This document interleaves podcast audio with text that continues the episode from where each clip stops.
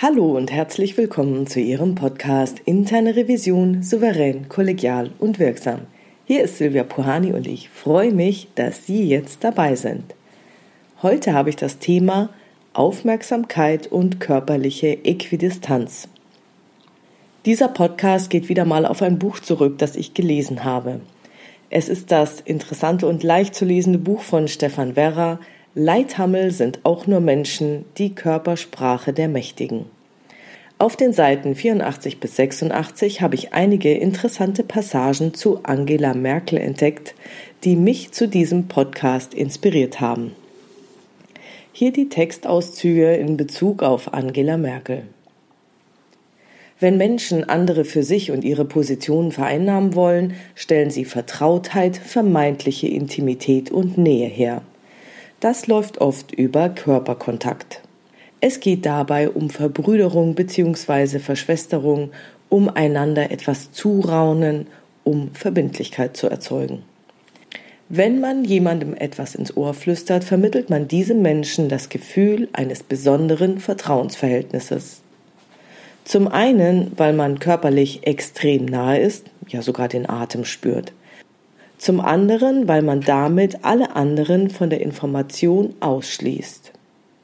Die Ausgeschlossenen bekommen da gerne mal das Gefühl von Packelei, von die machen was, von dem wir nichts wissen dürfen.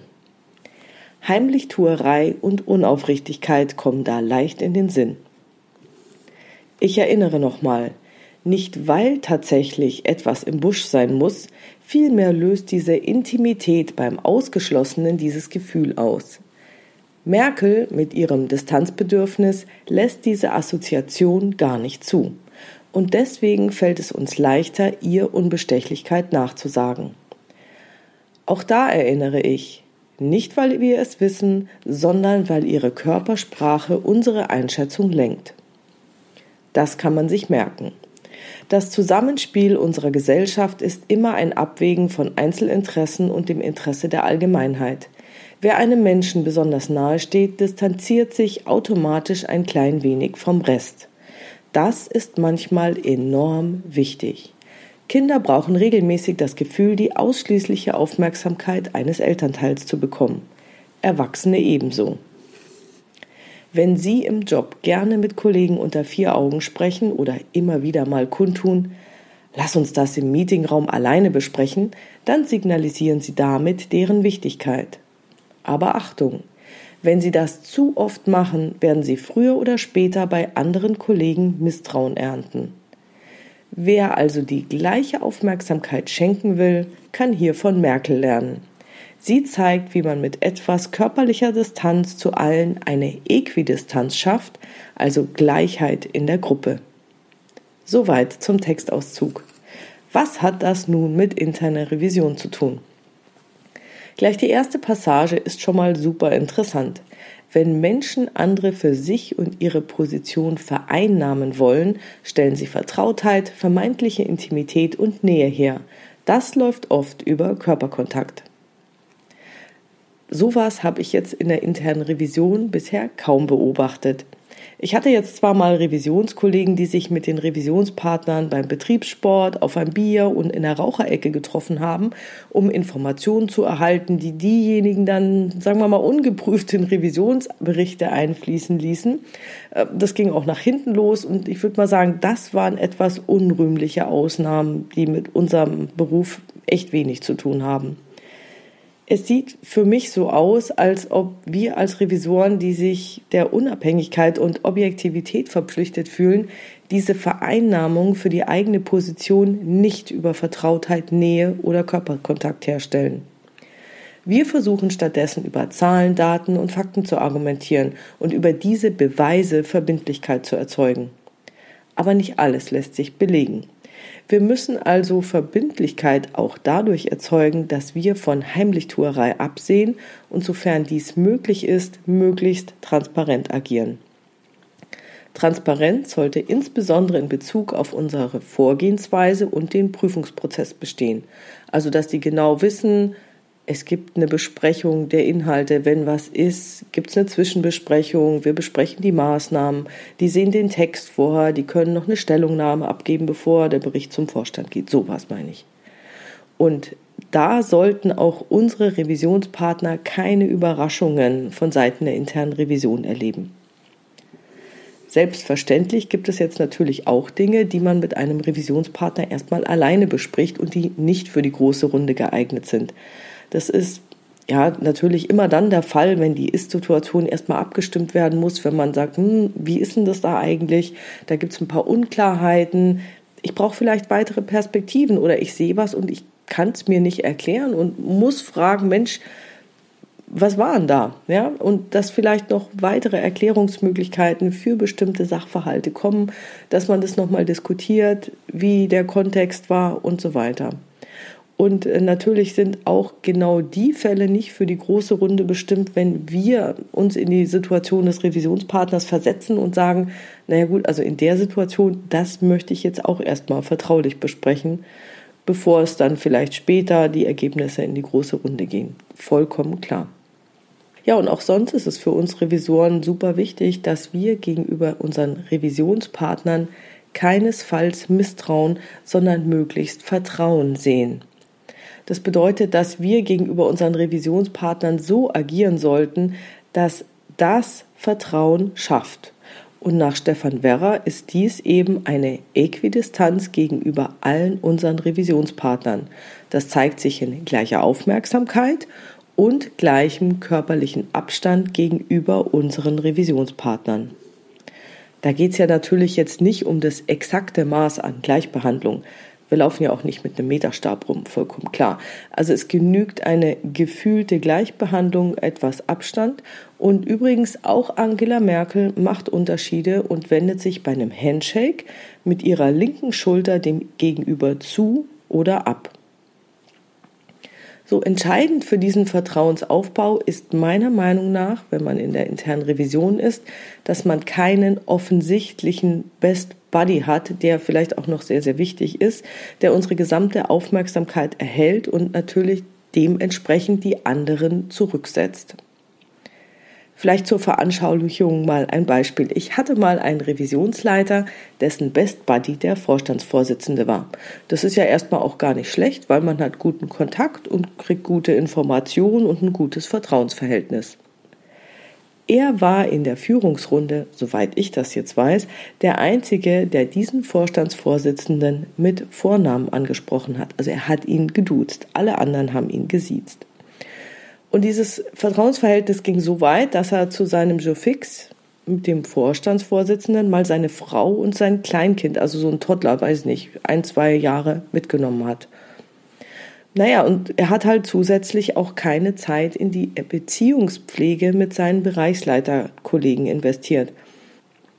Er hat mir mal gegenüber erwähnt, dass er vom Vorstandsvorsitzenden ja sowieso alle Informationen erhalten würde und was soll er sich dann da noch mit den Bereichsleitern abgeben. So weit, so gut. Aber als der Vorstandsvorsitzende dann nach einigen Jahren das Haus verließ, dann stand mein Chef vor der Situation, dass er sich, also in meiner damaligen Beobachtung, es sich mit allen seinen Bereichsleiterkollegen verdorben hatte. Die haben natürlich über dieses Duzen schon mitgekriegt, dass die da ein sehr enges Verhältnis haben und haben deswegen auch Abstand gehalten, haben auch aufgepasst, was sie ihm erzählen. Und ähm, ich gehe jetzt auch mal davon aus, dass da auch die körperliche Äquidistanz und also nicht aufrechterhalten wurde von meinem damaligen Chef. Er hat also in dieser Kommunikation und der Aufmerksamkeit, die er anderen geschenkt hat, deutliche Unterschiede gemacht. Und letztendlich hat er dann bei den anderen Bereichsleitern richtig Misstrauen gegenüber seiner Person gesät. Was ich also mit diesem Beispiel sagen will, ist, dass es darum geht, mit allen Revisionspartnern, die Sie haben, gleichmäßig in Kontakt zu sein und ihnen eine möglichst gleichmäßige Aufmerksamkeit zu schenken und zu interagieren. Wenn Sie eine Führungskraft in der internen Revision sind, dann eignen sich Strategieworkshops oder Führungskräfterunden besonders gut, auch mal mit Personen, mit denen man sonst wenig zu tun hat. Beim Essen oder Getränken an einem Tisch zu sitzen oder zu stehen, sich auszutauschen, Kontakt zu halten oder vielleicht auf irgendeiner Reise im Bus oder sonst irgendwie. Versuchen Sie mit allen Personen in Kontakt zu kommen und zwar auf einer möglichst ähnlichen Ebene. Natürlich gibt es Unterschiede. Falls Sie jetzt keine Führungsposition innehaben, können Sie das genauso bei unternehmensinternen Veranstaltungen, Treffen, natürlich jedem normalen Meeting, wo meistens auch ein paar Leute im Raum sind, die man vielleicht nicht so gut kennt oder irgendwelchen Unternehmensfeiern nehmen, dass Sie mit Leuten sprechen, mit denen sie sonst bisschen weniger zu tun haben. Und meine Erfahrung ist auch, wenn man sich in einem so, sagen wir mal, eher halb privaten Kontext unterhält, wenn die Leute sie als Mensch kennenlernen und dann merken, hey, es ist ja nicht die Revision, sondern hm, das ist Frau Puhani, die hat auch Kinder, mit der kann ich mich über die Schule unterhalten oder sonstige Dinge. Das hilft, dann haben sie eine ganz andere Basis, weil wenn es mal hart auf hart kommt, dann haben sie praktisch in der Phase schon vorgebaut, dass sie jetzt sagen können, man kennt sich, man hat sich schon mal unterhalten, man hat so eine gewisse Arbeitsbeziehung, Grundlage mal aufgebaut, dass es dann viel, viel einfacher ist. Es ist immer einfacher, zuerst mit Menschen in Kontakt zu kommen, als wenn dann schon irgendwas passiert ist und dann tatsächlich der Revisionsaspekt so stark in den Vordergrund geht. Wichtig ist, dass Sie alles vermeiden, was Misstrauen sehen könnte. Also wenn Sie nicht mit allen Personen per Du sind oder mit fast allen, sondern nur mit einem zum Beispiel. Und wenn Sie das dann in der großen Runde äh, raushängen lassen, dass Sie sagen, ja, also der Martin meint ja, sondern dann würden Sie halt sagen, auch in der großen Runde, Herr Müller sagte ja. ja? Das ist, glaube ich, auch super wichtig. Und äh, vermeiden Sie, sich was ins Ohr zu flüstern oder sich in der großen Runde so Insider zu erzählen. Ja, so, also es müssen jetzt nicht Witze sein, aber im Prinzip so, ja, ist doch wie damals bei dem und dem. Und dann andere, die da nicht dabei waren, können dem nicht folgen und dann zirkeln sie sich vielleicht etwas ab. Also das ist manchmal leicht möglich, wenn es vielleicht so Fälle sind, die Compliance und Revision bekannt sind, aber nicht allen Bereichsleitern. Und wenn man dann Bezug nimmt und so, hey, sowas hatten wir doch schon mal, dann wäre es gut, wenn man das vielleicht ein bisschen mehr ausführt. Ja, und dann ist natürlich auch schlecht, wenn man vor allen anderen so ein Diskussionsthema mit den Worten abbricht. Ach, lassen Sie uns das doch mal in einem Vier-Augen-Gespräch besprechen. Lassen Sie uns das Thema vertagen, das machen wir hinterher extra. Es kann natürlich auch schwierig werden, wenn ein Vorstand von seiner Seite aus eine starke Nähe zum Revisionsleiter oder Prüfungsleiter oder vielleicht auch Prüfer sucht, um etwas zu besprechen, obwohl er nicht ihr direkter Chef ist. Das kann jetzt bei den Bereichsleiterkollegen zu negativen Assoziationen führen, wenn Sie jetzt als Revisionsleiter oder Prüfungsleiter oder Prüfer was mit deren Vorständen besprechen, ohne dass die Kollegen, über die gesprochen wird, dabei anwesend sind. Mein Tipp, falls ein Vorstand Sie in großer Runde auffordert, dass Sie wegen irgendeinem Thema zu ihm sollen und das mit ihm besprechen sollen, dann versuchen Sie auch gleich in der großen Runde zu sagen, Mensch, ähm, kann nicht der Bereichsleiter ebenfalls an dem Meeting dabei sein, dann hätten wir ja noch eine weitere Perspektive. Also Sie können es zum Beispiel so formulieren, wäre es nicht sinnvoll, dabei auch gleich Herrn Müller oder Frau Meier einzubeziehen, um deren Perspektive zu hören. Wenn Sie das in der großen Runde machen, wird der Vorstand höchstwahrscheinlich nicht Nein sagen. Er kann Ihnen hinterher immer noch mal sagen, Mensch, wieso haben Sie es in der großen Runde gemacht? Dann können Sie auch sagen, hm, Sie haben mich auch in der großen Runde angesprochen. Also, wenn es heimlich sein soll, wird er Sie anrufen und extra mit Ihnen sprechen, weil es gibt ja vertrauliche Dinge, vollkommen klar. Aber wenn andere Leute mitkriegen, dass er in großer Runde Sie persönlich zu was etwas sprechen will, dann können Sie immer sagen, laden Sie doch den Kollegen mit ein.